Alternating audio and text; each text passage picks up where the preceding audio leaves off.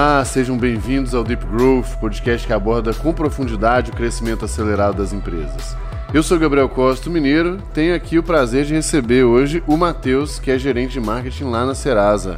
Cara, antes de tudo, super obrigado pelo seu tempo, ainda mais por ser de última hora aí, como probleminha na agenda, a gente conseguiu encaixar. Pô, super feliz aí por você estar com a gente. Eu que agradeço, cara. Eu sou um super fã do Deep Growth, escuto todos os episódios e para mim estar tá aqui hoje podendo compartilhar um pouco da minha história e discutir com você vai ser muito legal. Obrigado pelo convite. Boa.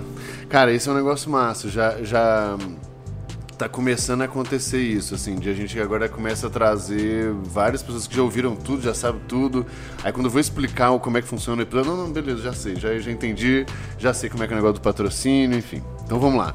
Inclusive, como você já sabe, antes da gente Sim. começar, deixa eu fazer o, só o nosso jabazinho aqui para agradecer os nossos, nossos patrocinadores.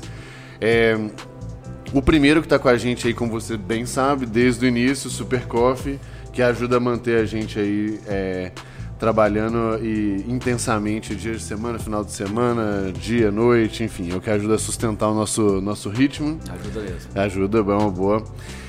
Segundo, ah, e aí uma coisa que tô, tem que avisar nessa temporada aqui, que o Supercoff começou um plano de assinatura, né? Então agora tem uma, uma série de benefícios lá para quem assina, não só receber é, com uma frequência já sem precisar se preocupar em comprar, como também brindes, uma experiência diferente em frete, troca de produto, enfim. Então, é um negócio super, super legal. A segunda, né, que está apoiando a gente agora nessa temporada, é a Swile, que era a antiga Vi Benefícios, né, que é uma experiência em benefícios corporativos, é presente em mais de 100 mil empresas no Brasil e na França, principalmente. Então, inclusive, a gente está no escritório deles aqui, então estão nos apoiando de duas formas diferentes. A terceira, que não é um patrocínio, porque é nosso mesmo, né? Mas é um jabá da plataforma de educação do GLA, que a gente juntou ali todo o nosso conteúdo, cursos, aulas, comunidade, é, os Gringo Talks, que a gente entrevistando os, os gringos aí de, de growth do mundo inteiro. É, tudo numa plataforma super baratinho. Hoje tá R$ 49,90 por mês, mas vai saber quando estão ouvindo esse episódio, pode ser que esteja um pouquinho mais caro. Mas ainda assim, a lógica é de democratizar e dar muito acesso à informação, à educação de qualidade é, em Growth. E por fim, agradecer aqui ao Olá Podcasts também que está sempre com a gente desde a primeira temporada. Beleza? Então, vamos lá, galera. Uma vez que a gente fez os agradecimentos aqui, é, pô, o Matheus, ele tem, até falando aqui para vocês, eu já puxo aqui, o Matheus, ele tem duas, acho que dois grandes é, tópicos que eu, quero, que eu quero abordar bastante, que são bem interessantes, né? O primeiro, atualmente está lá na Serasa, que, que tem um. É, que eu acho que vai ser bem divertido o papo ali, porque todo mundo conhece a Serasa de um jeito, mas na verdade é um negócio muito diferente. Mas antes da Serasa, você foi da Magalu, né? Sim. Muito tempo e especialmente no, na, na, troca, né? Ontem eu entrevistei o, o Pimenta, que é o Red Grove da Startse hoje, e ele contou que ele foi estagiário da Luísa lá no Magalu, lá 200 anos atrás. Você entrou um pouco, é, um pouco depois, exatamente nessa troca, né? Como que é. foi esse, esse momento que você entrou lá no Magalu? É, a minha história no Magalu, ela é... Eu sempre falo que eu tenho duas faculdades. Eu me formei em Publicidade e Propaganda e me, for, me, me formei em Varejo. E eu me formei na melhor universidade possível, que era o Magalu, né? A Luísa Helena, o Fred são pessoas muito inspiradoras, pessoas muito disruptivas, são líderes natos. Então, desde o meu primeiro ano de faculdade, eu entrei no finalzinho ali do primeiro ano de faculdade, fiquei por lá sete anos. Eu tive muito contato com eles, porque é uma empresa muito horizontal. Então, ter tido essa oportunidade de participar de reuniões com eles, de ser liderado por eles, do Fred vir na minha mesa, querer ver os materiais que iriam sair é, foi uma faculdade riquíssima para mim. Eu comecei em Franca, então eu sou do interior de São Paulo. Vocês vão perceber durante o podcast que eu ainda puxo um pouquinho o R, já estou há 12 anos aqui. Mas eu sou mineiro do RG, então também nasci em Minas, mas me criei em Franca e comecei a trabalhar no Magalu em Franca, que é a cidade que, que a empresa nasceu, e me mudei para cá. Então eu peguei o período de 2008 até 2014 ali mais ou menos, que foi o período Luiz Helena, de 2014 a 2016 foi o período Fred, né, que ele começou a assumir como, como CEO da empresa. E foi uma transição muito legal de ver, porque a Luiz Helena é uma pessoa muito inovadora e disruptiva, assim como, como, assim como é o Fred. Então isso é da família, né? Então pai, é, mãe e filho. E só que houve uma mudança estratégica. Né? O Magalu nasceu como uma loja de varejo. O Fred, depois de um tempo, fundou o e-commerce. Então era uma loja de varejo que tinha um e-commerce e o e-commerce começou a ganhar relevância. E na transição do Fred, ele fez uma mudança estratégica que foi, eu não esqueço desse dia, toda segunda-feira, acho que para quem conhece a história do Magalu, eles têm o rito de comunhão. Sim. Tem cantar o hino da empresa, tem o hino nacional, tem uma, um período de, de oração. Né? E, e, tem um alinhamento da empresa que é um, cara, é um negócio muito legal assim, e todos os dias acontece no escritório central, em todas as lojas, eu acredito que até hoje, tem muitos amigos lá ainda, converso com eles. Uh, ele falou, olha, ele tinha passado três meses em Stanford estudando, né, nesse período de transição. Ele voltou e ele falou: Olha só, até ontem nós éramos uma empresa física que tínhamos que tinha um site, uhum. e-commerce. A partir de agora, e nosso futuro é ser uma empresa digital com pontos físicos e calor humano. Isso é uma mudança estratégica de core, de business da empresa. E eu acho que foi aí a grande mudança. E o como eles fizeram, né? Então, era uma empresa que tinha pessoas que estavam mais digitalizadas, que era o pessoal do e-commerce, tinha todas as lojas, né? até o pessoal do escritório central. Então, por um ano, eles fizeram um programa de digitalização da empresa, ou seja, fazer com que as pessoas fossem digitais, tanto do escritório quanto da loja, para que assim a gente pudesse ser de verdade uma empresa digital. Eu vejo muito isso às vezes, grandes empresas, ah, agora nós somos digitais com pessoas offline Cara, trabalhando. É exatamente isso que eu te perguntar. O que que na prática, porque eu acho assim, grande maioria das empresas uma bullshitagem sem fim essa sem história fim. Da, da digitalização. E do Magalu é indiscutível que funcionou. funcionou. É, de um jeito ou de outro funcionou. O que, que é na, o que, que foi na prática esse processo assim? O que, que é transformar Cara, as pessoas, sabe? É exatamente isso, é, é tático. Não é, ah, nós somos digital. Uma vez eu falei, cara, a gente, numa empresa aí, vocês querem ser digital, mas nem Wi-Fi vocês têm funcionário. Uhum. É mindset. Então, olha a mudança em pequenas coisas e em grandes coisas. Programa para que todo funcionário tivesse um smartphone. Todo mundo. Isso em 2014, Sim, cara. Lógico. Parece. Parece óbvio hoje. Óbvio é, hoje, mas aí em 2014 não era todo mundo que tinha smartphone. Então eles fizeram um super programa que você comprava smartphone muito barato. barato para é. todo mundo. Eles tinham capacidade de ajudar com isso, inclusive. Exatamente. Também, né? Então isso foi uma coisa que eles fizeram. Uh, e aí eles começaram com Wi-Fi no escritório para todo mundo, mudaram pro pacote do Google, onde você trabalha com, em vez de você mandar anexo, aquela coisa, é compartilhar as coisas. Perfeito. Uh, instalaram o Slack, ferramentas digitais para que as pessoas usassem o digital. Tá? Outra coisa que eles criaram que foi muito legal, toda quinta-feira tem o, a TV Luiza, que é um programa que vai para todas as lojas, onde são é, dadas as diretrizes estratégicas, as ofertas da semana, os recados. Pensa, 800 lojas. Sim, Falar é. com essa galera é difícil. Então tem um programa, um estúdio dentro da empresa que eles comunicam com os, com os funcionários. E neste programa tinha um quadro sobre como usar o Waze, como fazer isso, como usar o Google Suites, como usar ferramentas digitais no dia a dia pro vendedor. Você imagina um vendedor que tinha 20 anos de Magalu, era um cara que ele não é nativo digital. Sim. Então, como é que você quer ser uma empresa digital? Você tem uma assistente virtual que era a Lu, uhum. na época, que explicava tudo sobre tecnologia, aí você chega na loja, o vendedor não consegue não explicar. Nem, uhum. Então, esse processo de educação dos, dos vendedores, principalmente, foi muito importante. Então, eles tinham missões para fazer. Então, ó, hoje a sua missão é não anotar no bloquinho, você tem que usar o Google Keep. Ah, Coisas assim bobas, que parecem uhum. bobas hoje, mas um processo de digitalização é uma quebra de hábitos. Uhum. Digitalização é uma quebra de hábitos. Para de fazer uma coisa offline e faz digital. Você para de ir na agência do banco e começa a fazer para um aplicativo. Uhum. Então teve isso. Dentro do escritório nós criamos o, se não me lembro, chamava CIA, que era era Comunidade de Inovação Anônima. Eram pessoas que se reuniam para definir ações que iriam promover a digitalização da empresa. Então tinham palestras, tinham filmes para assistir, tinham apps da semana. Quais são os apps mais legais da semana? Então eu fiz parte da CIA e era meio anônimo mesmo, ninguém sabia quem fazia parte. É mesmo? É, então você. É muito engraçado porque eu recebi um post-it na minha mesa, assim, ó, você foi convidado para a CIA na, na sala tal, na hora tal. Era assim. E era orgânico na empresa. Ninguém, alguém falou que deveria fazer. Do outro lado, inovação e digitalização não se começa de baixo para cima, é de cima para baixo. Uhum. Se isso não for uma mentalidade da diretoria, se não for uma diretriz estratégica, não se faz digitalização. Então, além dessas coisas, a Lu ganhou muita relevância. Então, a Lu começou a ir para os filmes de oferta. Nós fizemos uma campanha com a Lu, explicando o papel dela, o canal no YouTube. Então, assim, é tático, é executar coisas que faz a empresa se digitalizar. E a mensagem foi muito clara.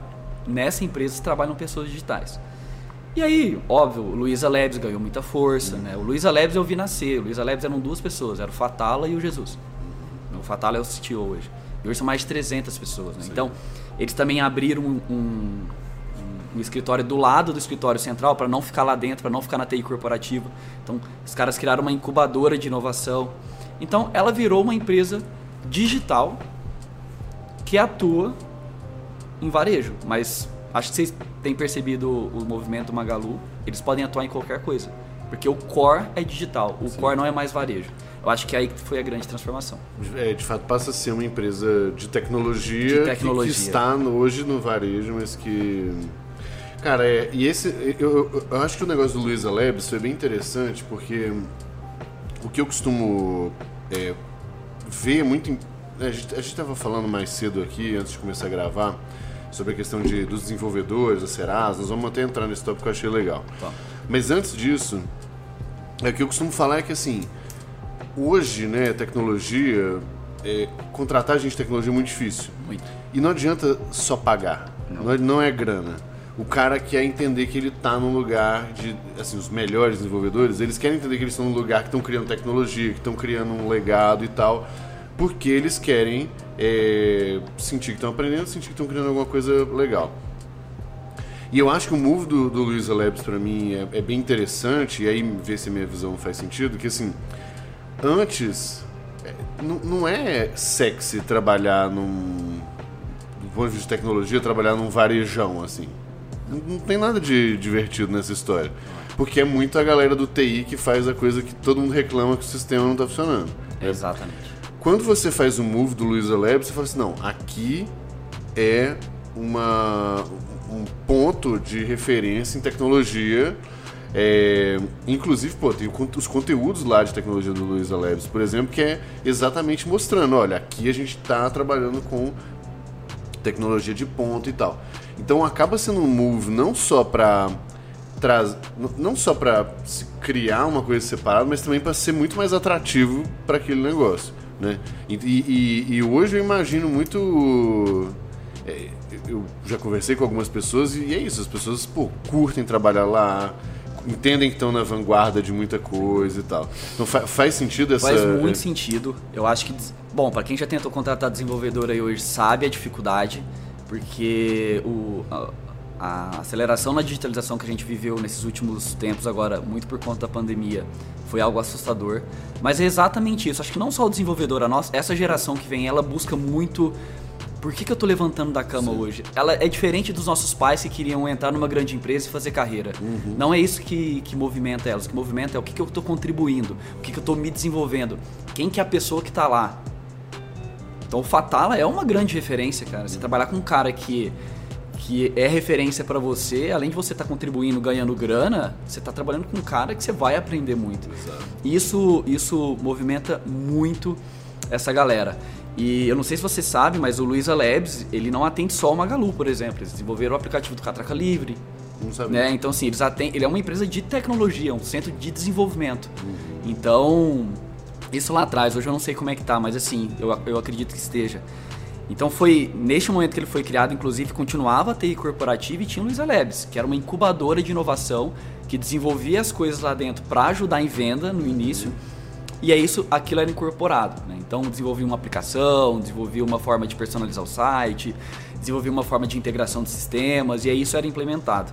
Então era, um, era, um, era, uma, era uma incubadora de inovação e isso atraía E aí, desde estar fora do escritório, até, eram os caras que podiam usar bermuda, eram os caras que tinham cerveja no escritório, né? Eu lembro. Cara, é, na linha de pequenas coisas, eu lembro que o dia que o Fred falou isso, é, até 2014, você tinha que ir de social trabalhar no Magalu, né? As É não sabem. Tinha que ir de Nossa, calça social e eu fui por muito tempo, né? E nesse dia no Rito, o Fred entrou de calça jeans e polo. Aí já foi esquisito. Pô, mas estranho, né? O Fred. E ele falou: ó, a partir de hoje também o dress code não é mais social, venha como se sentir melhor. Assim, a bermuda depois entrou com o tempo e tal. Mas eu lembro que foi até um choque, assim, as pessoas iam de tênis, assim, tinha um. Nossa. né? Mas isso faz diferença para as pessoas, faz. faz diferença. Cara, assim, eu falo o meu caso. Eu eh, não sou eu de terno, entendeu? Imagina eu ter que usar isso aqui todo dia, não vai, não, eu não vou me sentir bem. São 12 horas fazendo isso aqui de terno, imagina, de social. Então faz muito sentido assim. O que, o que que eu tenho de velho proposition pra esse cara além da grana? Porque grana ele sabe que ele vai ganhar. Aham. Então É, faz. ele sabe que ele vai ganhar, entendeu? Se não for ali em outro lugar. E o que, que foi, assim, vendo, vendo lá de dentro, Matheus, o que, que foi mais. É, mais desafiador, assim, nesse processo? Porque, porque lógico, primeiro, né, do dia pra noite, é, eu imagino que nem todo mundo vai curtir, vai aceitar ou vai topar. É, o que, que foram alguns. alguns Problema, problema talvez seja muito forte, mas desafios mesmo que vocês passaram na época aí. Foi da oportunidade, eu- na minha visão, né, que tava, como eu estava, não era uma liderança ali nesse sentido, era mais um impactado por isso. Eu acho que a grande, a grande, o desafio mesmo era digitalizar as pessoas. Né? Você pega os vendedores, principalmente de loja, os caras tinham 20 anos de Magalu, né? Se de repente você vai falar para eles que você Olha só, você precisa mudar isso aqui, você precisa entender, senão não, não vai rolar mais. Porque o contava, cara, eu fico aqui se eu estiver vendendo bem. E não era exatamente isso mais. Né? Precisava Sim. traduzir. Então acho que o desafio foi esse, mas eles, eles fizeram muito bem, assim, com essas coisas. Não sei se você conhece o Dado Schneider. Ele fala, ele é um palestrante é, gaúcho que ele fala de é, geriatria tecnológica. De Aham. pessoas que são velhas digitais, não velhas, Aham, são velhas digitais. Então, este cara foi um consultor por um ano. Então, o quadro na TV Luiza, da TV Luiza era com ele. Entendi. Então, ele escreveu até um livro que é O Mundo Mudou Bem na Minha Vez. Né? Então, ele fala muito disso, de pessoas que são velhas digitais. E ele foi contratado justamente para ajudar as pessoas a mudarem. E, como tudo, eu acho que até em- quem trabalha com comunicação, o mais difícil é se mudar um hábito. Porque o hábito, ele, ele tem Tá entranhado. muito Você né, tem que dentro, mudar né? um hábito, né? Tenta mudar um hábito de sedentarismo pra você ver. De- não é Eu tô fácil. tentando, mas não tá, não Né? tá rolando. É hábito, então assim, é, acho que o desafio foi esse, mas eles conseguiram fazer isso muito bem na minha visão. Bom, acho que os resultados estão aí, né? Eles discordam Sim. né? Tem muita coisa. E me- começou pela liderança. É, tem que ser. Essa, é, no fim, essa. Eu acho que tem duas coisas, né? Um, de fato, a, a liderança entender o, esse movimento e, e realmente querer fazer o negócio. Porque tem uma diferença entre você e isso. Ah, não, beleza, vamos fazer porque é bonitinho que tá todo mundo fazendo. É, não, de fato vamos fazer. E muitas vezes, se vamos fazer, você vai ter que abrir mão de algum resultado a curto prazo. Você vai ter que eventualmente mandar a gente embora que não está alinhada mais culturalmente, que é boa, que produz, mas que eventualmente não está alinhado mais com, com os princípios.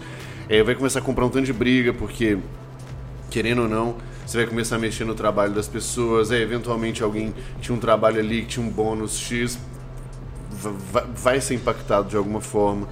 Então eu acho que realmente tem muita, muita coisa, muita briga mesmo pra pra comprar nesse, nesse tiver- processo. É, e se o CEO não, não for o sponsor desse negócio, esquece, entendeu? Teve muito isso, gente que se aposentou, gente que não se adaptou, Sim, né? Tiveram que, tra- que trazer pessoas do mercado para compor o time, porque era outro jogo. sim. Né? Isso isso é muito importante, a gente tá vivendo um pouco sincerados. Cara, quando você muda de jogo, você precisa trazer pessoas que já viveram aquele jogo.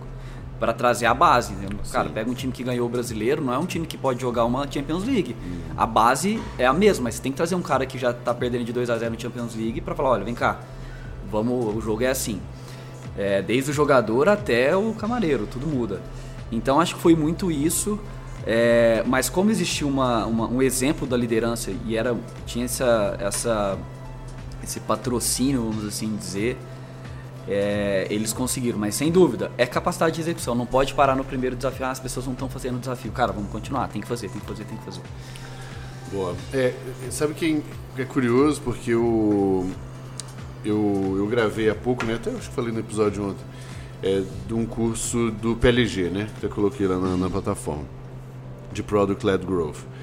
E, e, e desde que eu fiz isso na RD lá em 2018, várias empresas vão pedir ajuda e tal. E cara, para mim é, é, a mesma coisa, é meio que assim, pensa que uma empresa que já é digital tá dando mais um passo ainda, que é ainda mais no, no B2B, né, um uhum. negócio diferente ali. Sim. Ela tá dando mais um passo, então eu acho que é meio que uma transformação de novo, né? Você tira muito camada de serviço, bota software, tecnologia para fazer. E cara, onde que eu vejo que dá maior pau? É exatamente não, o negócio não tá comprado desde lá de cima. Porque aí você tem um, algumas pessoas querendo fazer um movimento interessante, mas que afeta os números, que afeta o time de produto, afeta o time de engenharia, afeta toda a priorização, porque você vai ter que abrir mão de algumas coisas, botar outras. E aí não, não vai. Não vai, não vai. Na primeira vez que cai a venda ali. Eu lembro. Eu lembro assim, como se fosse ontem. É, eu trabalhei muito tempo fazendo os filmes que iam pra TV, no uhum. Magalu. E um espaço na Globo, no prime time, é muito caro, você pode imaginar. E aquilo fazia muita diferença na venda. Então se anunciava no dia, no outro dia era nítido. Uhum. E eu lembro que a gente pegou várias inserções, várias inserções uhum. que a gente tinha no patrocínio da transmissão da Copa, para colocar um vídeo da Lu falando: Oi, eu sou a Lu, sou assistente virtual, vou te ajudar a aprender sobre tecnologia. Isso não gera venda no outro dia. Exato, Isso não, não gera é a promoção zona lá, né? E eu lembro do Fred junto com o Douglas Matricard, que era o diretor de operações de loja na época é, comprados demais com isso, explicando para a força de vendas, né, para os vendedores, que, cara, isso aqui vai fazer uma diferença no longo prazo, porque nós vamos despontar como uma empresa tecnológica que está aqui para desmistificar a tecnologia para o brasileiro. Se não é o CEO que fala isso, hum. veicula um filme desse, no outro dia não tem ROI, acabou. Hum. Nunca mais tem uma inserção desse negócio. Uhum. Por isso que tem que ter essa, essa visão e esse cara comprado, porque ele sabia que uma inserção de alguns milhões, não no, no outro dia não ia fazer vender mais geladeira. Uhum. Não ia. E não fez. E é um trabalho que, bom, o que, que é a Lu hoje? Né? Exatamente.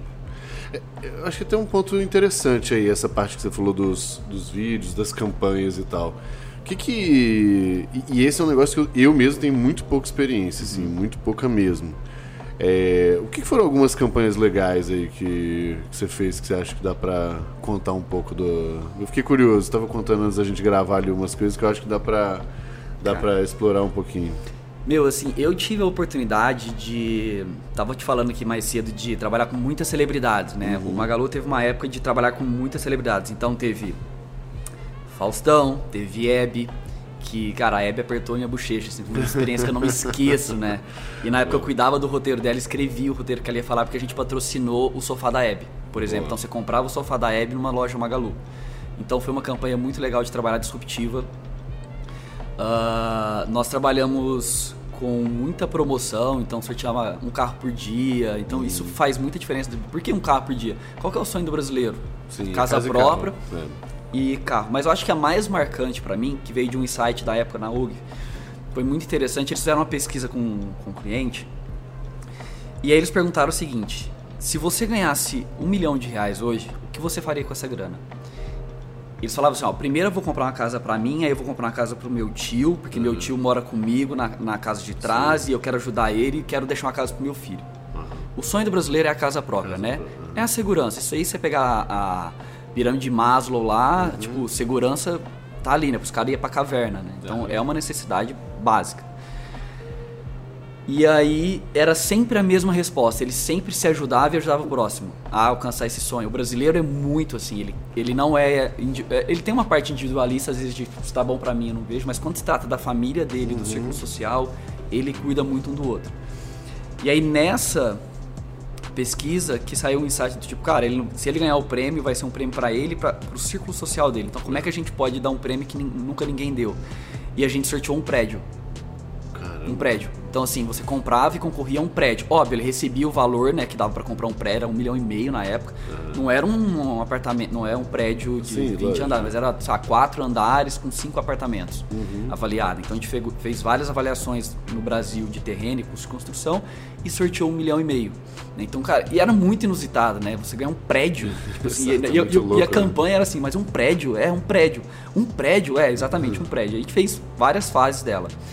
E eu tive a oportunidade de entregar o prêmio para as pessoas. Que massa. Então, a, a, a experiência mais legal que eu tive, e se a Ana Paula, que, é a minha, que era minha gerente lá, estiver ouvindo, ela vai, ela vai lembrar dessa história, foi a Valdeci, que foi a ganhadora do último prédio que a gente deixou. Foram dois. Uhum. Então foi, foram dois, né? então ela ganhou o segundo.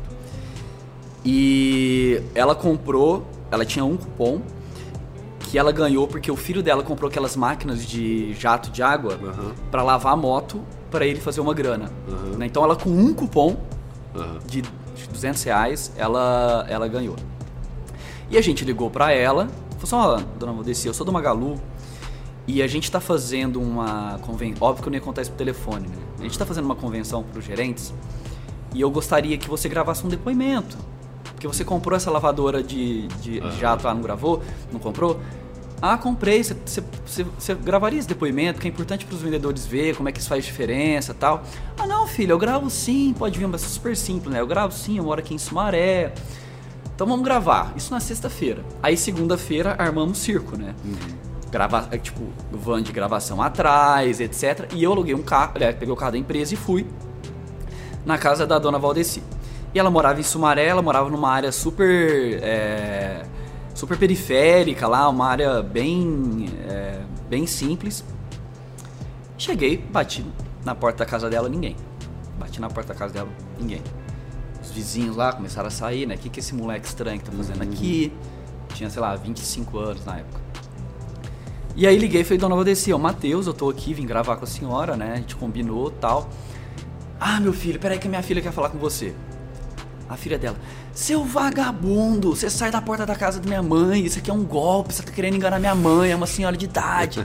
e não sei o que, eu já chamei a polícia. E ela chamou a polícia pra mim. Puta que Ela chamou a polícia. Aí eu liguei pra minha gerente e falei, Ana Paula, olha só. Eu vou, vou preso a qualquer momento. Ou eu vou preso ou vou morto, porque os vizinhos estão aqui e eles, meu, é uma comunidade aqui o negócio. É. Então, assim, ela não tá acreditando, eu já tentei explicar pra filha dela. E aí, nada. Aí eu fui pro meu carro, o carro, parei um pouco longe e fiquei observando a casa. Falei, ó, o que, que a gente vai ter que fazer? Liga pro gerente da loja, aluga um, pega um caminhão de entrega ou aluga um caminhão, enche de bexiga, traz um carro de som, que nós vamos fazer assim mesmo. Nós vamos fazer uma festa na rua, né? E eu lembro que aí de repente saiu um senhorzinho, que era marido dela. Aí eu falei, ó, oh, não, então olha aqui, ó, tá aqui meu crachá tá aqui, ó, pode ligar para Luiz Helena. Uhum. Pode estar tá aqui o telefone, liga lá no escritório, ela vai confirmar. Não, minha filha, não sei o que, minha filha tá brava. A filha dela me ligou de novo. Eu já chamei a polícia, sai daí agora, seu vagabundo. Acabou com a minha raça, né? Eu falei, cara, você preso, imagina só eu explicando. E aí a gente alugou o caminhão, aí sim, descemos na rua dela com bexiga, com carro de som, que não sei o que. Aí o, o senhorzinho que era marido, padrasto da, uhum. da, dessa menina que tava brava uhum. comigo, mas marido atual da, dessa, dessa mulher da, da dona Valdeci, ligou e falou assim: Meu, os caras estão aqui, o gerente da loja tá aqui, eu conheço ele, pode vir, não é golpe, não é golpe. De repente me vem a dona Valdeci na rua com a filha dela porque eles estavam. Ela, ela, mudou de casa. Ela saiu de casa Caramba, com medo. Com medo do, do golpe. Ela saiu de casa na sexta-feira. Que ela contou pra filha dela. A filha dela, meu, você é louca. Você deu seu endereço pro cara. Você é maluca. E desce ela. E eu com a minha gerente ali, eu, aquela coisa. Ela, Cadê o Matheus? Cadê o Matheus? E tem uma foto minha dela me abraçando e pedindo desculpa. Tadinho. Assim, nossa, meu, mil desculpas, eu não sabia. Eu falei, cara, no seu lugar eu faria a mesma coisa. Tá. Não, não. Fim da história. Entramos para dentro da casa dela. Ela falou assim: Olha só, na sexta-feira eu moro. Essa área aqui é desapropriação. E realmente tinha, um, tinha uma mata do lado e tava desabando. Uhum. Então, assim, ó, eu fui desapropriada. Eu fui lá tentar a minha casa, minha vida. Fui negado. E eu fui despejada. Eu ia sair dessa casa. Então, assim, na sexta-feira que você me ligou. Que loucura. E ela ganhou um milhão e meio. Só que, como eu falei, ela morava num lugar super periférico e era perigoso lá, assim, o bairro e tal. Ela falou assim: só que assim, galera, vocês fizeram uma bagunça aqui na rua, o bairro todo tá sabendo que eu ganhei um milhão e meio de reais, eu não posso sair da casa agora. O que, que ela fez? Ela juntou, fez as malas, pegou tudo que dava, a gente ficou esperando ela com, com a galera lá, colocou ela no carro e ela abandonou a casa. E saiu com a grana e, nunca mais nunca voltou. mais voltou. Foi pra Bahia pra receber o dinheiro e tal. E cara, e foi assim, uma história muito louca. E foi aí que eu, que eu vi. A gente no escritório, na maioria das vezes, a gente esquece o impacto que a gente tem na vida das pessoas. A gente não vê, a gente só vê e-mail e PPTs. Meu, existem pessoas reais que a gente impacta a vida. Por isso que eu sempre tive muita responsabilidade com a minha profissão, que é comunicação. Porque eu posso convencer alguém a comprar uma lavadora, a comprar uma TV, como eu posso induzir alguém a fumar, a comer chocolate. Então, assim, eu tenho uma responsabilidade com essa, com essa, com essa profissão, porque eu acho que ela é muito importante que a gente induz. Então, essa história acho que foi a mais legal, assim, que eu vi. Cara, é, é- é bem, bem pô, muito, muito foda e é bem curioso você falar isso, porque eu venho né, do mundo B2B e, e, cara, eu tendo a ser bem objetivo, pragmático, frio, assim, né, nas decisões e tal. É, porque é isso, é negócio, é empresa e tal. E aí quando eu entro na Singu, foi exatamente tipo, as prim... foi quando eu comecei a entender exatamente isso, o impacto das coisas, né? Então, por exemplo, logo que eu entrei, a gente fez uma, uma campanhazinha também, e aí, putz, a gente viu uma menina é, que, é uma situação muito, muito complicada de, de, né, de violência doméstica, aquele negócio todo, e que através do trabalho conseguiu pô, se reerguer, comprar uma casa, e aí morar com a mãe dela, sair daquela situação né, complicada e tal. É, teve são muitos casos, assim, São. muitos casos. É, no nosso caso, por exemplo, na pandemia, cara, as mensagens eram assim. é, esse, esse negócio é muito complicado, a gente tomou muito hate em social media ali, mas dá pra entender tudo, mas realmente as pessoas são muito babacas. Essa que é a boa da conclusão, assim. Porque hum, o que, que aconteceu, né? Cara, a gente tem assim milhares de meninas que, que trabalham, prestam serviço lá com a Singu. É, muitas delas, por causa do. Por, porque é um deal bom para elas, elas acabam saindo do salão e trabalhando só na, na Singu, por exemplo. E, e aí, de fato, teve uma época que fechou tudo, né? É, e a gente não pôde operar duas semanas. Cara, no segundo dia, no primeiro dia, logo que a gente comunicou isso, né? Porque a gente falou, cara, não temos o que fazer. é, não, não é uma escolha nossa e tal. É, cara, as mensagens que a gente recebia era pesadíssimas, assim, do tipo, cara, ó, beleza, o, vou botar assim, o vírus é uma probabilidade, a fome é uma certeza semana que vem, né? E aí, Difícil. Super foda. E aí, é, só que não foi uma mensagem, cara, dezenas ali. É, pô, eu sustento minha família inteira, eu tenho dois filhos, marido, mãe, que eu sustento com o negócio da Singu e tal. E aí, teve um dia é, que, o, que o Dória, numa coletiva de imprensa, alguém perguntou alguma coisa, a gente não faz ideia quem que é. Perguntou assim: ah, mas e serviço de beleza? Nem em casa pode? Olha, olha isso, velho. E aí ele falou: não, em casa pode. Aí a gente pegou esse vídeo, falou com os nossos advogados, aí o Thales falou assim: eu só quero saber uma coisa. Eu posso ser preso? Se eu abrir a Singu? Aí os caras olharam, não, preso não. Eu falei, então, então bala, vamos, vamos mandar bala. E aí, obviamente, começou um hate, porque a gente falou que voltou a operar. Só que assim, de um lado tinha gente querendo pedir, de outro lado tinha gente querendo trabalhar. Porque, porra, eu devia ser o juiz de, de que as pessoas deveriam ou não deveriam fazer. Sim. Né? Então o que a gente fez? Cara, aí a gente fez um trabalho com uma ONG para conseguir. A gente fazia muito pesquisa de fragilidade social. A gente conseguiu uma ONG para doar muita cesta básica. A gente entregando na casa das meninas. É, a gente alocou várias para trabalhar. Qual que foi? Tipo, RAP. Eu não acho que foi, não foi RAP, eu acho que foi uma outra. Mas que. É, começou a ter muita demanda, né? Lá. Então, cara, a gente meio que cedeu a nossa mão de obra, né? Lógico, as meninas são livres para elas fazerem o que elas quiserem, mas é, de fato, a gente falou, cara, vai lá resolver sua vida. Se eventualmente a gente voltar aqui, você volta a trabalhar com a gente se você quiser, mas se não, vai lá. É, e, cara, você vê os depoimentos, as coisas, é muito poderoso isso mesmo. Muito sabe? poderoso. E assim, a gente vive na nossa bolha, né? A gente não sabe o, a diferença que isso faz pra pessoa, né? Exato. É, a gente precisa sair da tela um pouquinho às vezes e, e, e ir pra frente, assim, pra conversar com essa galera. O Magalu tinha muito isso de ir pra loja, então Aham. em- na Black Friday todo mundo tinha que ir pra loja, na liquidação tinha que ir pra loja. Na Serasa nós temos o feirão de negociação, então todo mundo tem que ir pra tenda, atender, ouvir e ver que, cara, o Brasil é bem diferente do que você imagina Sim, na maioria é. dos casos.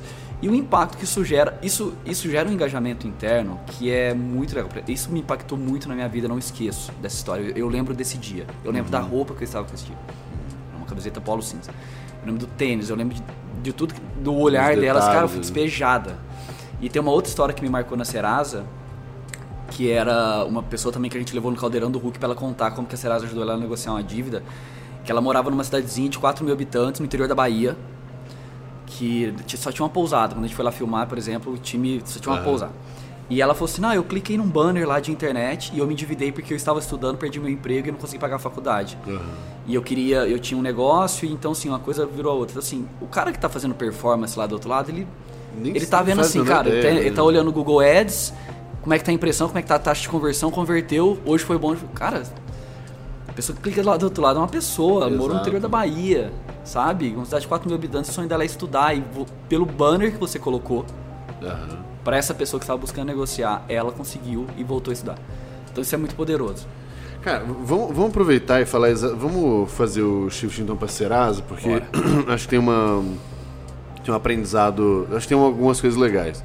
Ah, e antes que eu me esqueça, esse negócio do- da história que eu tava contando, É. quando a gente começou a tomar hate em social media, é, as manicures foram defender a gente lá. É. Porque elas falaram assim, fulaninha, você tá no seu condomíniozinho fechado, não sei o que, home office, pedindo seu iFood, aí beleza. E, e, assim, nem tô. Nenhuma discussão Não, nem- de, de pandemia. Não é esse o ponto.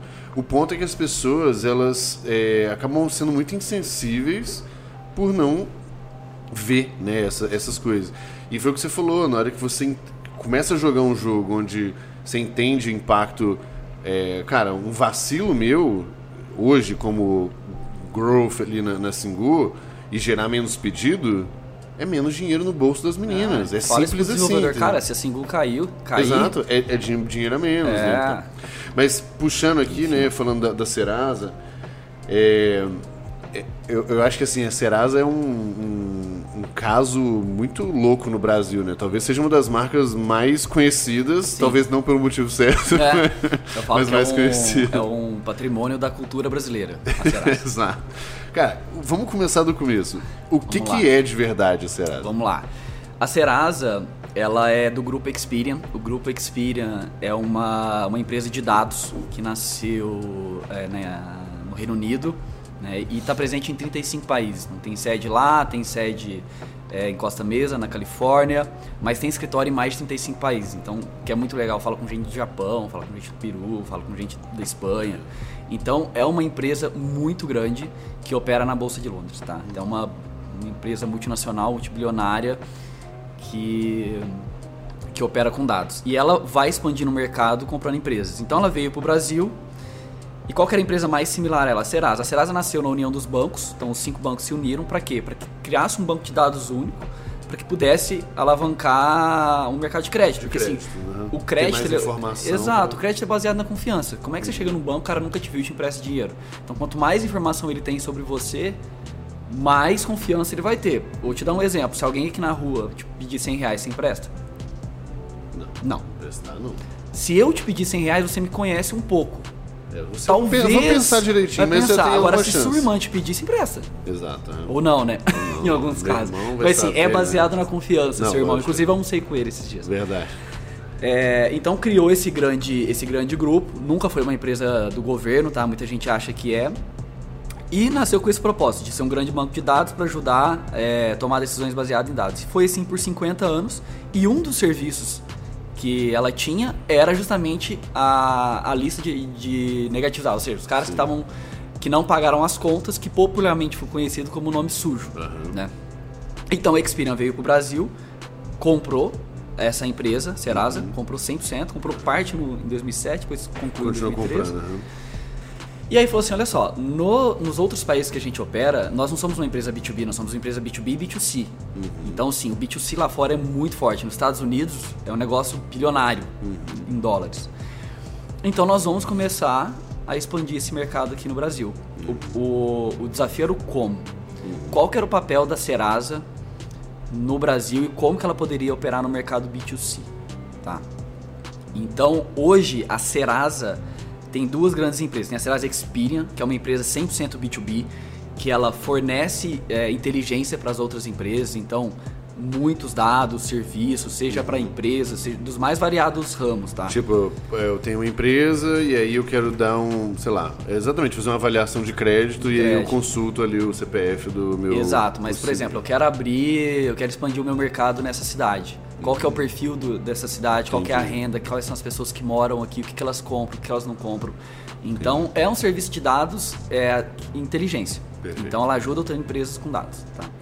E é um negócio, assim, super consolidado, mais de 50 anos. Mas com o B2C, ela falava através de uma carta que chegava debaixo da porta, que era a cartinha da Serasa.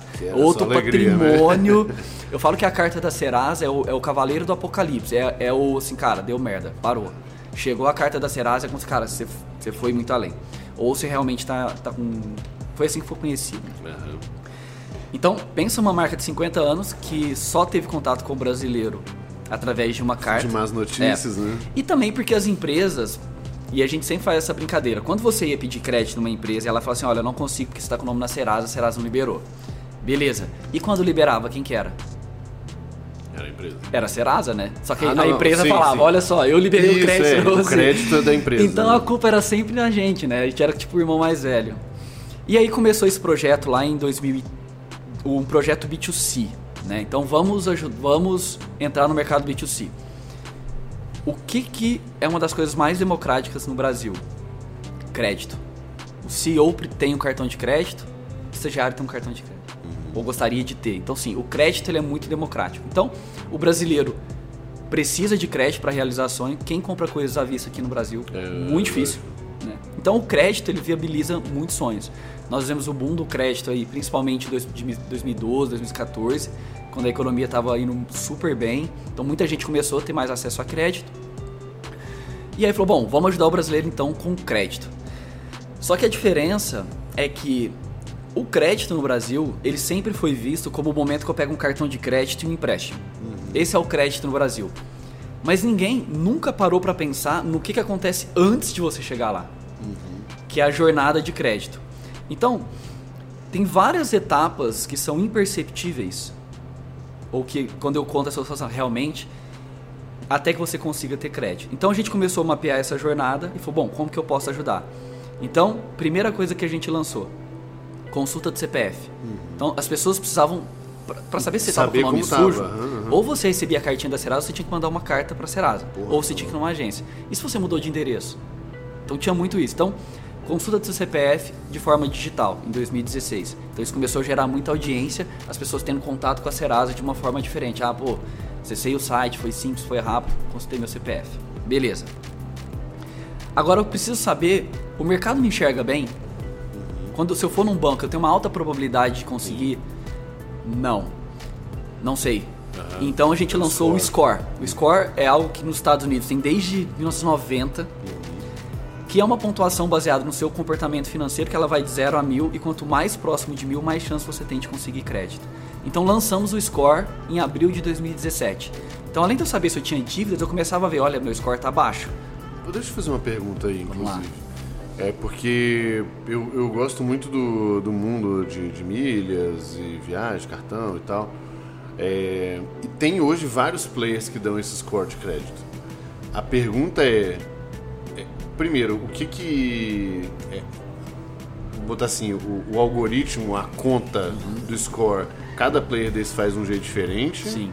Entendi. E o, o, o banco, por exemplo, ou o avaliador ali que, que vai consultar, ele usa um desses players aí pra. ti- Tipo isso, ele vai te consultar lá e ele vai bater o que, que é o score meio que.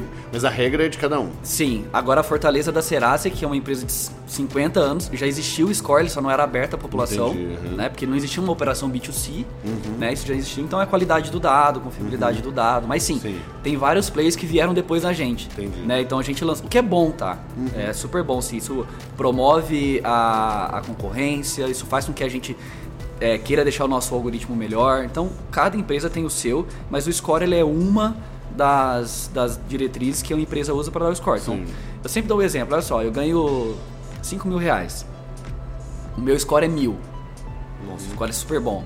O score não tem nada a ver com a renda, tá? Sim, isso é aham. importante. Então, uma pessoa que ganha 500 reais pode ter um score mil. Não, não, não é isso. É a sua probabilidade de arcar suas despesas nos próximos 12 meses, tá? Baseado no seu comportamento. Então, não adianta você ganhar 5 mil e gastar 7, Aham. né? Mas aí eu vou pedir um empréstimo onde uma parcela, a parcela vai ser de 3.500. Eu vou conseguir esse empréstimo? Não. Bem provavelmente não. Sim. Porque é, é incompatível, com- você tem outras coisas para pagar, né? Sim. Então o score ele é uma das variáveis, mas quanto mais próximo de mil seu score, mais chance você tem, tá? E de certa forma a gente gamificou a vida financeira para saber se eu tô com uma saúde boa ou ruim. Então o brasileiro começou a entender, olha, o score, o score tá baixo, tá alto e começou a cobrar as empresas. Então se você ir nas redes sociais de alguns bancos, é, esse banco aqui não me libera cartão e eu tô com score 800, eu nunca vi isso. Aham. Então começou a usar isso como poder. Nos Estados Unidos, as campanhas publicitárias lá, é o gerente. Tem uma campanha que ela é icônica pra mim, que é o gerente assim. Eu tentando vender um carro, aí o cara vai lá, ele mostra o meu score pro cara. Aí o cara fala assim, além do carro, eu te dou essa planta, eu te dou essa caneta, eu te dou isso aqui pra convencer o é cara. tão bom. Que era tão bom que é no cliente que, que ele não podia perder. E a gente acredita que isso vai acontecer no Brasil. Muito, mais de 60 milhões de pessoas já consultaram o seu score. Mas Só uma, uma dúvida aí do negócio do score. Ah. É, Porque essa é uma dúvida que eu, eu vi. Como é um negócio, um algoritmo fechado de vocês, Sim. né? Você não sabe exatamente o que está agredindo aquele score. Agora você sabe. Agora sabe. Tem um explainer lá que fala, olha, você teve dívida, você Porque a última teve- vez que eu consultei, eu não vi isso. a gente foi, a gente lançou, né? E foi como empresa digital, você lança E e vai vai, melhorando. aprimorando, né? Então agora a gente lançou, é, tem um tempinho agora já, é a gente chama de explainer, né? Que ele fala, olha, você teve muitas consultas no seu CPF, você teve uma dívida, você não tem informações de crédito, então ele vai te falando o que está impactando e o que não, Uhum. tá? Mas a gente quer, a nível, no, no Reino Unido, por exemplo, ele fala assim, ó, você não votou nas últimas eleições. Ah, é nesse nível, assim. Então a gente trabalha cada dia mais para ser mais transparente.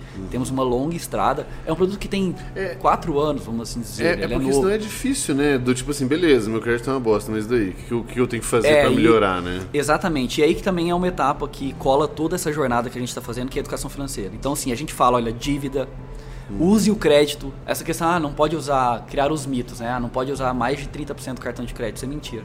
Você tem Sim. que ter cartão de crédito, você tem que usar. E, é, e é, é necessário que você tenha coisas no seu nome. Então, por exemplo, ah, eu sou um excelente pagador. Tá, como é que você faz suas- seus pagamentos? Pago tudo em dinheiro, certinho, vou lá, tá. Tá, mas beleza. A conta de energia tá no nome da minha esposa, do meu esposo. Aham. O cara, assim, o cara não tem nenhum nada no mercado Sim, que fale assim, ó, este cara é um bom pagador. Então, assim, a gente sempre assim, tenha coisas no seu nome. Use o crédito, o cadastro positivo veio muito para isso. Foi Uhum. um grande avanço no Brasil. O cadastro positivo tem desde 1990 no, no, no nos Estados Unidos. A gente foi ter em 2013, onde você pedia para ter e depois eles liberaram, todo mundo já nasce com cadastro positivo. Então, um grande avanço. Por quê? Porque antes a dívida tinha um grande peso, porque eu recebi essa, essa informação. E, ou seja, eu vi uma foto sua. O cadastro positivo é um filme, ele fala os, os empréstimos que você tem, cheque Sim. especial ou não, consórcio, etc. Tá? Então, o score foi uma outra evolução dentro dessa jornada. Do que ninguém B2C, via antes. uhum. né? Então, bom, eu consultei meu CPF, vi que o meu score tá baixo, por quê? Porque eu tenho uma dívida. Como é que você fazia para resolver dívida Tem no Brasil? porta. Liga lá na empresa, seleciona a opção 8, é dívida com até você chegar no atendente negociar, ou você na maior, quando a empresa já era um pouco digital, você tinha que ir no site, criar era um negócio complexo. Então o que, que a gente fez? Lançou o Serasa Limpa Nome, que é um marketplace. O nosso business é, é marketplace. tá? Então nós reunimos, como a gente já tinha muito contato com as empresas, olha só, me dá a sua base de dívidas, que eu tenho pessoas aqui consultando CPF, consultando score, Sim. doidas para negociar, me dá com desconto. Fomos nos escritórios de cobrança, Fomos em vários lugares que são as secu- securitizadoras, é um nome difícil de falar, que elas compram carteiras de dívida. Então ela fala assim pro aham. Santander, ah, me dá sua carteira aqui, que eu, me vende por um milhão, E ela, porque ela vai eu- cobrar é, e aí eu né? vou tentar recuperar, porque para a empresa ela re- recebe um pouco. Então colocamos hoje tem mais de 50 empresas, tem mais de tem mais de 50 milhões de dívidas hoje disponíveis lá dentro. E o cara fala: "Bom, então eu tô com uma dívida com essa operadora de TV, em menos de 3 minutos ele baixa o boleto e já pagou. Uhum. Então, bom, eu constei o CPF, meu score estava baixo, negociei a dívida. Meu score Perfeito. provavelmente vai aumentar. Agora eu quero crédito. É, deixa eu só te interromper aí, porque esse ponto é muito importante da, da negociação, porque o grande problema é o buraco sem fundo que a dívida gera, né? Do tipo, eu tenho juros muito altos, Muito alto. abusivos e tal, então não dá pra pagar, é impossível pagar Entendi, no- então. o full ali. Então, na verdade, o, o papel que vocês fazem é, se eu entendi bem, é não só a- apontar e ter uma facilidade, vamos botar assim, operacional de Sim. resolver o negócio, como também de já falar assim, olha, fulano, tem uma oferta aqui, ou tem um...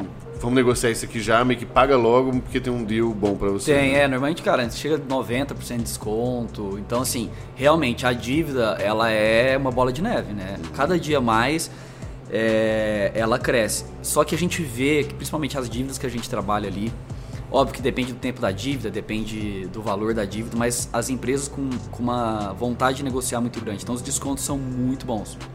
E é muito disso, né? Meu, aquela dívida que era de 10 mil, paguei por 300 reais, 500 reais. Então, assim, era algo que eu não conseguia Nunca- e agora dá. E era muito isso. Quando a gente lançou o Serasa Limpa Nome, a gente fez uma pesquisa, e era quando a gente fez pesquisa com, com, com o usuário para entender, a gente até o mote da campanha de lançamento foi agora dá. Agora dá para ter crédito de novo. Porque realmente, eu me via numa bola de neve tão grande e agora eu tenho alguém que tá ali falando assim: não, vem cá, eu negociei. A gente faz uma negociação, a gente enche os parceiros de dados, fala assim: olha a média do seu desconto, olha a média do seu concorrente de desconto, olha a taxa de conversão do seu concorrente, olha a sua. Então isso gera uma disputa entre eles para gerar um deal que realmente a pessoa possa pagar, tá? Então, isso é algo que num business de plataforma é, é importante também você dar insumo para os seus parceiros para entender o que está rolando, né? não pode ser uma caixa preta, tá? Então isso é algo que a gente faz também. Então o Serasa Limpa Nome, ele já ajudou muita, muita gente, acho pelo menos mais de 20 milhões de pessoas já fizeram uma negociação através do, do nesses anos aí que a gente fez. Porque a gente já tinha uma audiência muito afim Sim. de negociar. O cara tá indo lá pra quê? Pra que tá constando no É, Serasa? não Ele não quer é- negociar. Então a gente juntou uma audiência com, que queria um negócio com a empresa que antes tinha que ficar ligando, imagina, né, o custo disso. Ah, já vinculado ao score, então uma coisa da gamificação, olha, seu score tá baixo por causa da dívida, então negocia. Então sim, a gente foi criando esse ecossistema financeiro Uhum. onde a gente vai resolver na vida do brasileiro tudo num só lugar. E aí ele vai para uma outra etapa que é, bom, agora eu quero crédito.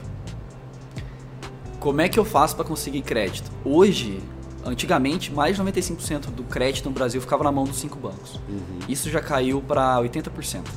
É bastante, porque veio as- vieram as fintechs, Sim. veio a digi- a digitalização do setor bancário, etc. Então hoje o brasileiro tem muito mais opções, mas qual saber qual é ideal? E outra, é, acho que toda fintech tem esse, esse desafio, né? Como mostrar que eu sou uma empresa confiável?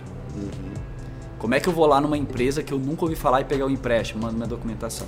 Então o que a gente fez? A gente reuniu com os bancos e com as fintechs e montou um marketplace de crédito, que é o Serasa Cred. Então ali na mesma plataforma também, eu já te falo, Gabriel, olha só, baseado no seu perfil que eu conheço bem, porque eu sou a Serasa, essa empresa tem esse cartão para você com esse limite, essa tem com esse.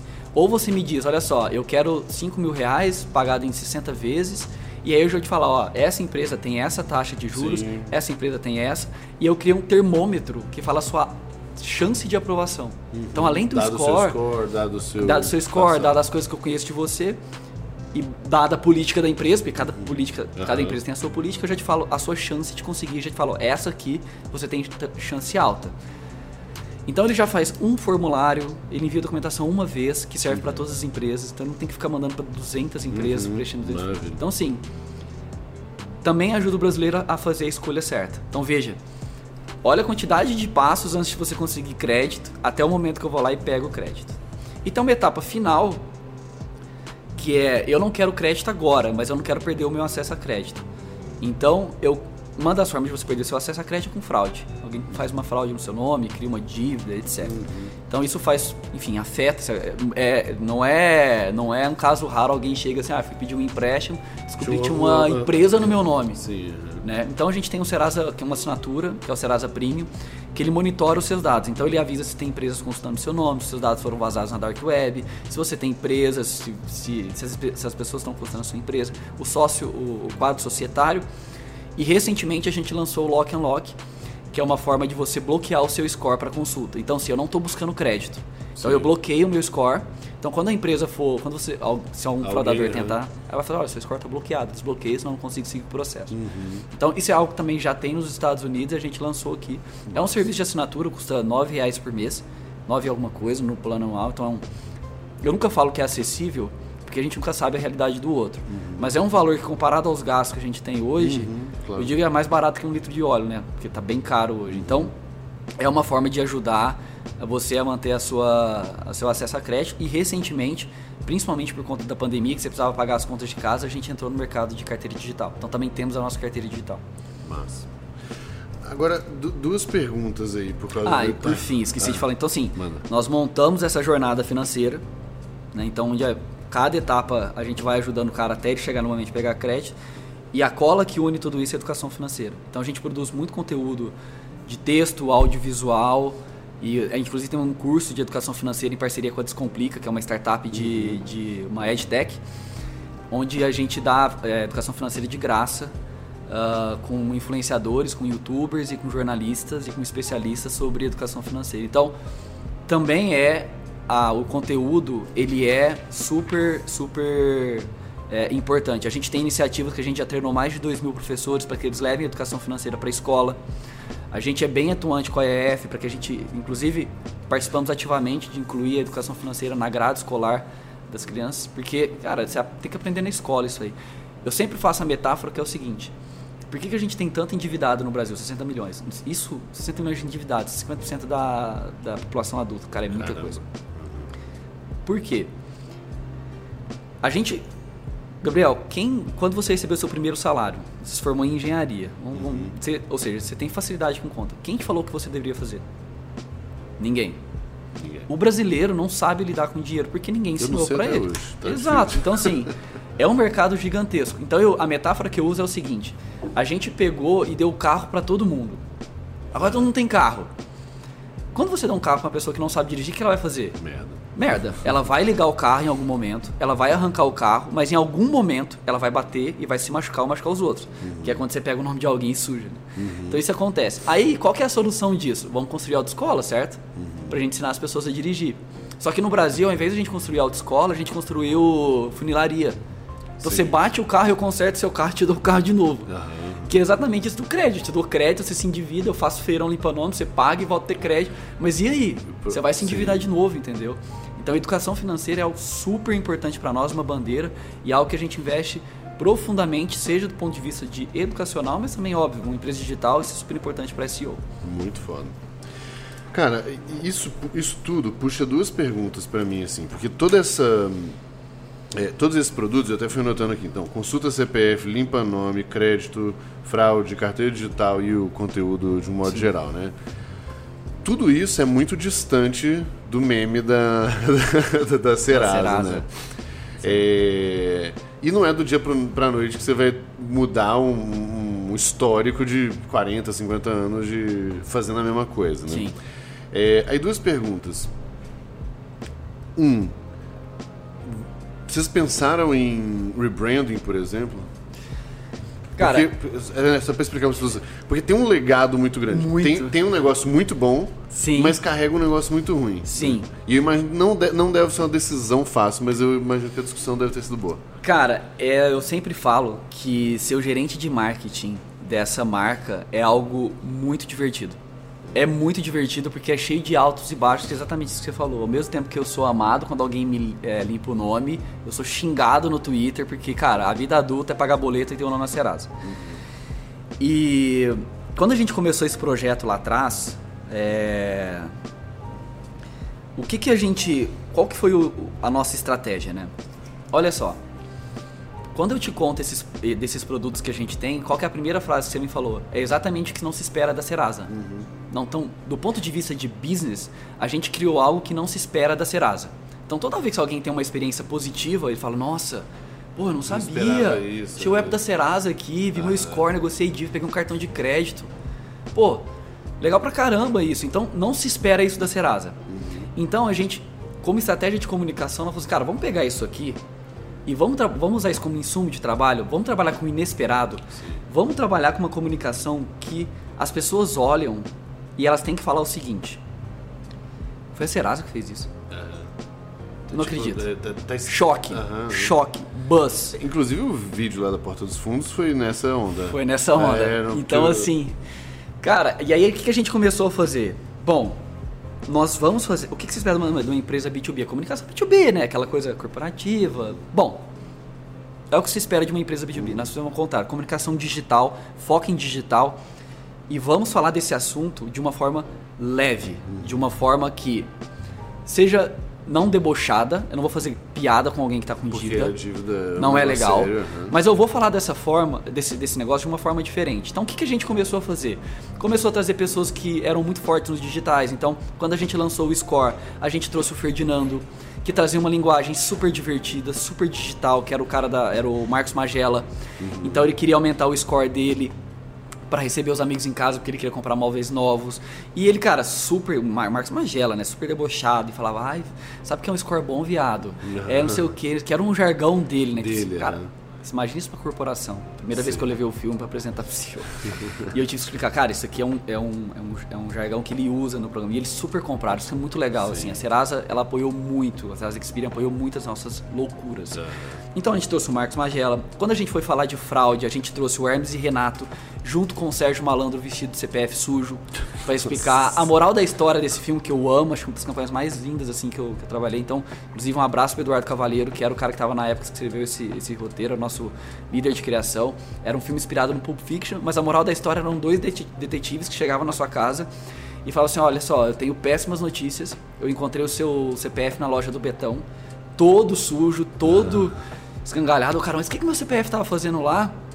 Aí ele, a hora que ele olha, é o, é o Sérgio Malandro, todo vestido de CPF sujo, todo acabado. E aí o cara fala assim: é, é que passou na mão de tanto. O cara olha assim, mas isso não é meu CPF. Aqui ele fala assim: é. É que ele passou na mão de tanto malandro que ficou com essa cara. e aí era o, era o Sérgio Malandro, assim. Então, cara, você imagina como Serasa. O começo do filme era assim: era uma, uma cena inspirada no, no Pulp Fiction, que ele começava assim. E aí o cara, e aí o papagaio disse: "Eu não gosto de batata frita, porra". E o porra fazia as pessoas pararem. Pararam pra pra ver os 5 tipo, segundos tipo, que merda é essa, né? E era um vídeo de 2 minutos com uma taxa de retenção de mais de 80%. Caralho. 2 minutos na internet é uma, interna é uma eternidade. 2 hum. minutos. E a gente cresceu mais de 8 mil por cento em buscas pela marca quando a gente fez essa campanha. Então eram dois filmes super legais. Aí a gente foi falar sobre limpar o nome. Cara, como é que eu. Como é que eu falo sobre isso? É muito difícil, né? E aí a gente. Cara, time muito criativo. A gente tem um time interno lá muito criativo. A gente não tem agência, tá? A gente, por muito tempo, teve um especialista em limpeza no Brasil. Que era o Carlos Moreno, o garoto bombril. Uhum. Era o cara que ensinava as pessoas em casa sobre um produto que limpava muito. Então nós pegamos o Carlos Moreno, ligamos pro cara, fazia 10 anos que ele não, que ele não aparecia. Não aparecia. Ligamos pra Bombril, Ó, queremos fazer isso aqui, vocês deixam? Os caras deixaram. Que massa. Mostramos o roteiro para eles. Então, pensa que era um filme assim, o Carlos Moreno numa bancada. É, porque era toda a identidade da Bombril, né? Tudo, só que ele tava numa bancada igual na Aham, campanha do Bombril, com um pano tampando um produto, que era assim também nas campanhas Aham. do Bombril. Ele tirava assim, agora isso aqui limpa a panela, agora isso aqui faz o quê? E falou assim: Oi meninas e meninos, tudo bem? Voltei, né? Voltei. Vocês sabem que. Aquele jeito Carlos Moreno, né? Que eu entendo de limpeza. Só que eu também entendo que eu preciso ser mais digital. Então, hoje eu trouxe um produto que limpa mesmo. Só que, ó, eu não sou vira-casaca não, tá? Mas esse produto limpa mesmo. E a hora que ele tira o pano, é um celular com o Serasa Limpa Nome. Uhum. Então aquilo criou uma... Meu, não é possível que a Serasa fez um negócio desse. Uhum. Então, cara, essa estratégia de gerar buzz tem vários casos. Nós, no dia da pizza, a gente manda pizza para os usuários, é, falando que hoje a, hoje a conta é da Serasa. A gente mandou no dia da limpeza um robozinho é, de limpar a casa pro cara do, do molejo, porque ele diga onde você vai que eu vou varrendo pra ele aposentar a vassoura, falar que agora a limpeza é digital. Digital, Nós chamamos a, a, Laura, a Laura Miller no dia do sexo, que é dia 6 do 9, né? Pra explicar sobre educação financeira, como apimentar a relação com o seu dinheiro. Então ela respondia perguntas assim, né? E era a voz das pessoas que trabalhavam lá, assim. dá- Laura, eu, tenho um amigo que ele queria saber como é que faz pra subir o score. aí, aí a outra pergunta era assim: eu tenho uma amiga que queria saber como é que faz pra chegar lá sozinha. Ou seja, limpar a dívida sem de- limpar uma Uhum. dívida, pagar uma dívida sem depender de ninguém. Então, aquilo. Então, sim, tem diversas ações que a gente faz. Agora, a gente trouxe a Penélope do ponto P também. Você lembra dela? É que é Nossa da idade, MTV? né? É da MTV. Aham. Também no dia do sexo pra. pra ela, a gente reviveu o programa do, do ponto P. Então, assim, tem várias ações assim que a gente faz que gera foi uma, foi uma estratégia. A gente, Uhum. Várias coisas deram errado, várias coisas deram certas. Mas que a gente ado- adotou como estratégia. Vamos, vamos apostar no buzz, vamos fazer coisas que as pessoas não esperam. E aí, meu, vamos ver o que dá. É muito difícil mensurar marca, tá? Uhum. Mas eu sei, quando me perguntam se deu certo, se está dando certo, tá? Porque a gente, Uhum. também- a É, gente é somos do uma empresa de noite, 5 é. anos, isso vai demorar muito. Mas tem dois dados que eu, que eu olho, tá? Primeiro é o dado do business. O business vem crescendo, a audiência vem crescendo. Tem milhões de pessoas baixando o nosso app, milhões de pessoas sendo impactadas. E pra mim, cara, marca é, tem um pouco de bullshitagem também. tá? Uhum. Ah, porque você tem que. A marca, você vai naquelas cursos de branding que não, você Uhum. tem que conectar a marca com, com os- o é, zeitgeist desse momento, aquelas frases super bonitas. Cara, marca pra mim, e é uma fórmula que eu inventei na sua linha lá do. Eu inventei, eu dou o número que eu quero. É, exato. 90% pra mim é produto. Não adianta você falar nada na, na TV, no YouTube, se seu produto é uma merda, não ajuda ninguém. Então, assim, se você criar um produto bom, fácil de usar, que ajuda a vida da- do brasileiro, 90% já caminhou. 5% comunicação, 5% atendimento. Porque se ligar lá também tiver uma experiência ruim. Sim. Então, esse 5% de comunicação a gente aposta, porque os 90% que são produtos, Sim. eles funcionam. Se eu tirar toda a minha comunicação do ar hoje, meu produto funciona e ajuda o brasileiro. Sim, Tá. perfeito. Então, eu acredito muito nisso, mas é uma fórmula que eu inventei. Provavelmente alguém vai discordar de mim. E o time Tudo bem. compra muito. Então, do ponto de vista de business, a gente está crescendo. E do ponto de vista de marca, tem uma pesquisa que o Google roda todos os meses, eles, eles, eles nos. O Google é um super parceiro nosso, e eles nos entregam, que eles perguntam assim: quando você vê essa marca, qual a palavra que você, que você conecta? Tem várias lá. E por muito tempo, 40% das pessoas conectavam com medo. Cara, isso é, um- é uma crise de marca, Uhum. né? E no ano passado isso caiu para 20%. Caramba. Então, assim, é 20% é muita coisa. o Sim, nosso OKR mas- chega em mas 15%, As coisas mas, estão pô, acontecendo, né? pô, pela metade o negócio caiu. Agora é, é inovador, uma marca amiga, Uhum. né? Então, assim, é um negócio que eu conto com muita, muita paixão, assim, porque é legal ver essa transformação e poder fazer parte disso, né? Eu falo pros pra galera lá do, do marketing, você vai só, cara. Fazer marketing em empresas que as pessoas amam é fácil. Aham. Quero ver você Quero contar ver esse. pegar a treta pegar e- a treta aqui, ser xingado no Twitter e participar da conversa e virar Trend Topics. Que nem a gente virou duas vezes Trend Topics esse, esses últimos três meses. Porque a gente participou de duas conversas que, meu, explodiu. O Caio Caloteiro, que a gente fez uma ação com ele no Big Brother. Ele, não sei se assiste, mas ele ficou super conhecido por estar devendo. e a galera começou a marcar a gente no Twitter, cobra o Caio. E a gente cobrou. Foi lá na casa dele em Anápolis e mostrou tudo que a Serasa tem pra fazer por ele. Aham. E a galera, meu, a gente foi, virou Trend Topics. E aí a gente participou daquela Fora o Stories, tá tudo bem? E fora dos Stories, tá? Aí Ah, a gente sim, fez aham. um. E fora os boletos, tá tudo bem? Teve 100 mil curtidas orgânicas. Caramba. 100 mil curtidas orgânicas. E, o time criou na hora. É, tirou foto. rapidão. aham. Então, assim, é participar da conversa, cara. Não Exato. adianta. Toda vez que alguém me xingar, eu falo assim: não, eu não sou assim. Participa da conversa. É, então, eu acho que o grande pulo do gato aí foi vocês é, abraçarem o, o que eu falo, né, do, do caos ali. Não adianta tentar apagar ele. Abraça ele, entende que tá ali. E, e, cara, conseguir usar esse, esse caos e o medo e o estereótipo e a, a- a cultura popular e tal pra virar o jogo é muito foda. É. E, e- e certamente não é fácil e precisa ser muito corajoso, né? Essa que é a boa da verdade, porque quando se faz campanhas tipo essas que você falou, é, putz, é, dá aquele friozinho na barriga, porque tem algumas coisas que, que quebram muito até a- um pouco da, da imagem da empresa, ou, né, para ser diferente. Mas, porra, exatamente o que você quer fazer é quebrar a imagem da empresa porque ela tem uma imagem, né, uma marca, é, por causa ali de 30, 40, 50 anos, é, criou-se um estereótipo dela, né? Sem dúvida. Muito, muito foda. E é uma forma de engajar o time, cara. O time. A galera curte, né, trabalhar Eu falo pra eles, cara, todos os dias vocês, tentem, vocês tentam me demitir.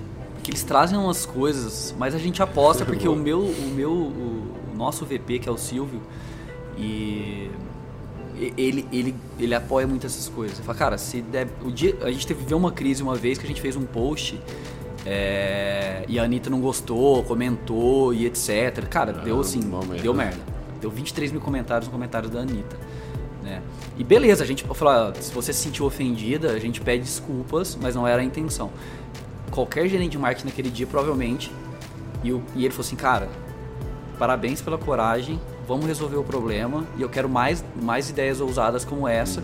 Óbvio, não precisa Porque ofender dar ninguém, ruim, é. mas é assim, no- no- e eu lembro do, do Ricardo também, que era o cara que fez o post, eu falei assim, Rica, cara, Tá tudo bem, tá tudo bem, bola. é, vamos pra frente. Vai dar, não, assim, achar que a gente vai acertar tudo é você procurar o a, a país das maravilhas que eles não existem, tá? Saiba lidar com a frustração, tem erros e acertos, faz parte da vida.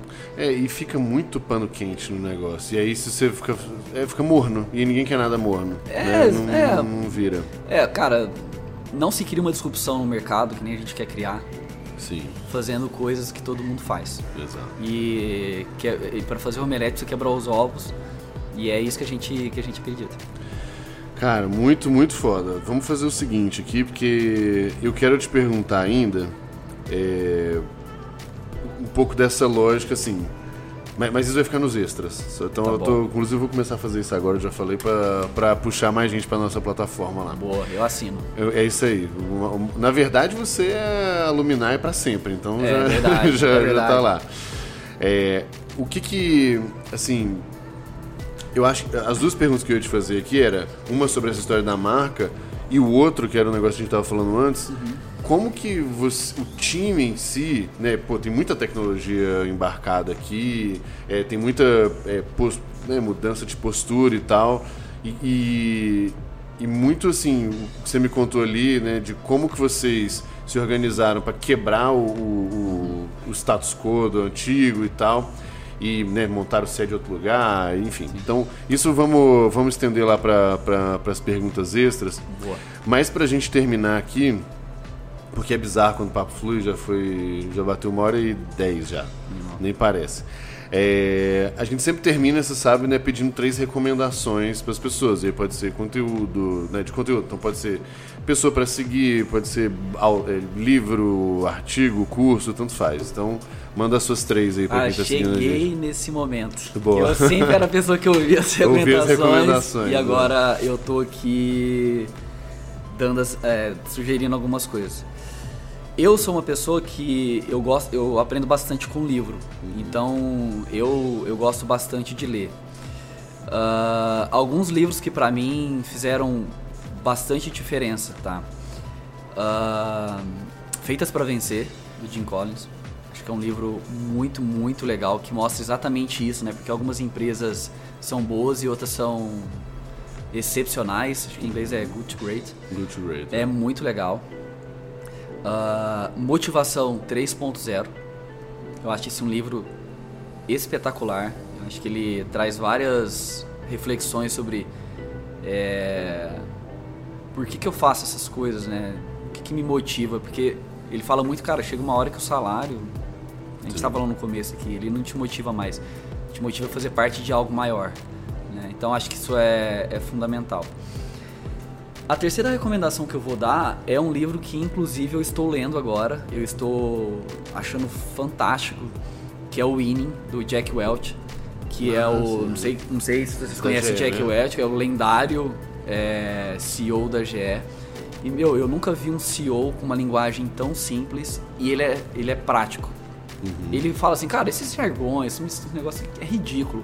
A pessoa, ele vai muito no- na prática. Fala, assim, cara, não adianta você querer fazer isso é, no discurso, você não for o exemplo. Então, eu tô lendo esse livro, cada dia mais eu aprendo com ele, então eu super recomendo. Boa, muito foda. É engraçado porque esse negócio do, do, Jack Welch, eu li o. Ele tem um bem famoso também, né? Eu acho que os Sete Hábitos das Pessoas Altamente Eficazes. Eu acho que é dele. Eu não sei se é dele. É. Mas esse negócio da linguagem, para mim, é muito interessante, e eu não sei se você já leu, já fica a minha aí para complementar, que é o High Output Management. Do Li porque você recomendou. É. Muito bom. Cara, porque exatamente ele é a mesma coisa. O, o Andy Grove ele foi o CEO da Intel, né? Sim. E, e ele também pega assim, cara, tá bom, é, deixa, deixa as coisas fancy chique aqui do lado, vamos. E aí ele faz isso, ele pega uma cafeteria lá, faz é. muita analogia com isso e tal. Sim. E eu, eu, gosto muito de quem consegue simplificar as coisas. Essa é um pouco da linha que eu também tento seguir. E é muito, eu não li o IN, então é muito interessante porque esse tipo de coisa de linguagem simples e prática, transformadora é o que eu gosto, então bem legal também. E eu acho que, cara, o livro, o Silvio me falou isso uma vez, que é meu chefe. Assim, cara, o livro é, é conhecimento barato, cara. Muito barato. barato. Meu, olha só, você ter ensinamentos do Jack Welch Exato. por 30 reais. Eu, eu tenho uma política hoje. É, eu sei que nem todo mundo consegue ter essa exata política que, que, que eu vou falar agora. Mas eu não tenho o menor é, pudor de comprar livro. Comprar curso, não sei o que, sabe? Você pensa, você vai ver e tal. Achei que o livro é interessante, vi que, seja porque alguém recomendou, seja porque parece um time, eu vou lá e compro. Foda-se. Ah, mas quando você vai ler? Não sei. É, porque pode ser que vai ser um momento que eu vou lá e tô passando por aqui, vou puxar e tal.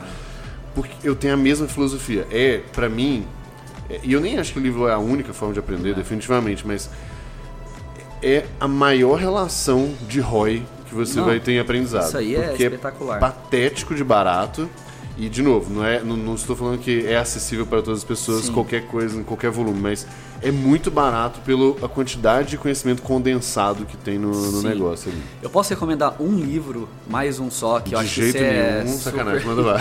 Esse aí, cara, é... olha como é que esse livro chegou. Eu, eu, como eu disse, eu tenho a minha mentora no, no Magalu, que é a Ana Paula, uhum. né, que para mim é a minha formadora e é uma pessoa que eu tenho uma dívida eterna, assim, eu falo isso para ela. Tudo que eu sei, assim, ela me ensinou muito. E eu, recorrentemente, eu, eu ligo para ela às vezes, ou eu fui na casa dela, e ela me indicou um livro que o Frederico Trajano indicou. Então a ah, recomendação ah, é forte, boa. tá? Que é o livro chamado Plataforma. Ele, a base da estratégia do, do Magalu é muito visível nesse livro.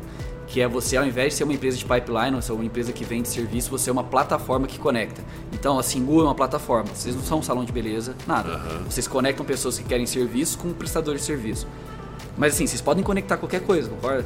Uhum. Se amanhã vocês quiserem conectar motoboy, vocês podem, porque uhum. o, o core tá certo. É, tá feito. Então esse livro é uma pós-graduação em produto digital. Fudido. Então é, ele vai, então ele vai ganhar prioridade aí, vai ser um dos que assim que a gente acabar eu já vou comprar e mandar entregar. esse livro é ROI infinito. Sabe, lembra o autor? Ah, eu sou péssimo com autor, com nome de ator, mas é, chama Plataforma. Tá bom. A gente vai, vai caçar e vai botar nos links aqui certinho. Boa. Beleza, cara, super obrigado aí pelo tempo, papo muito legal. A gente continua aqui fazer mais uma perguntinha. Vão ser duas, na verdade, né? Tanto a linha ali de. Você falou que vocês não têm agência, que vocês internalizam tudo. Eu gosto muito dessa filosofia, não acho que é para todo mundo, mas eu gosto muito Sim. dessa filosofia. E nem para sempre, às vezes, eu penso. Isso, exato. E essa história também dos times e é, de tecnologia também, como vocês fizeram para criar uma cultura transformacional mesmo lá no, no, no Serasa. Boa. Então, galera, tem aí os nossos extras, tem o extra de todos os episódios na, na prática do Deep Growth lá na plataforma. Então, cara, obrigado. Eu e que agradeço. Valeu, velho. Feliz de estar aqui.